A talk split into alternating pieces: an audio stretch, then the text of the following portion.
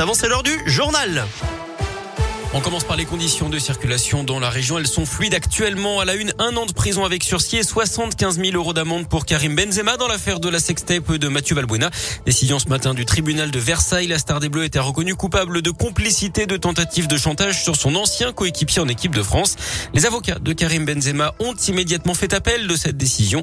Contre les quatre autres prévenus, la Cour a prononcé des peines allant de 18 mois de prison avec sursis à deux ans et demi de prison ferme.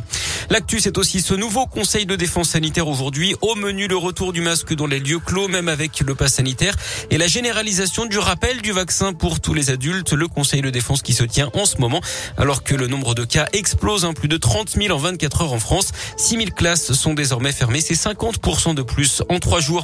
Et puis la polémique sur le tournage d'une émission de télé à la Guillotière à Lyon en ce moment. Jean-Marc Morandini, le patron du Rassemblement national, Jordan Bardella, déambule dans le quartier.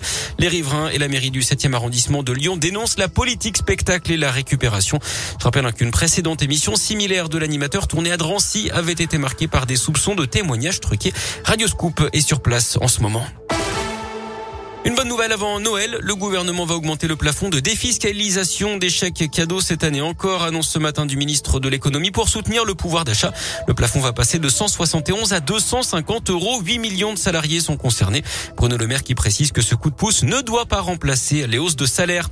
Trois membres du collectif lyonnais, les Dalton, jugés vendredi pour l'un de leurs rodéos urbains. Les faits remontent au 23 octobre dernier.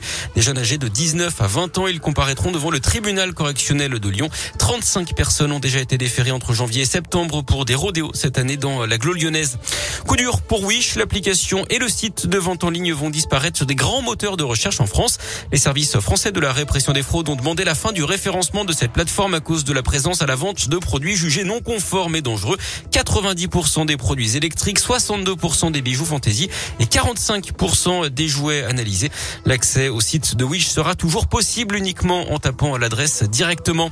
La commune de Pont-Évêque, en Isère, sous tension ce matin, un homme est toujours retranché chez lui. Hier, il avait tenté de brûler la mairie avec un pneu avant de jeter une fourche sur la police, d'après France 3. Le début d'incendie avait pu être éteint grâce à l'intervention des passants. Il leur a également lancé un marteau et des cailloux, notamment. Une procédure serait en cours contre lui au commissariat de Vienne au sujet d'un différent avec le CPE du collège de son fils.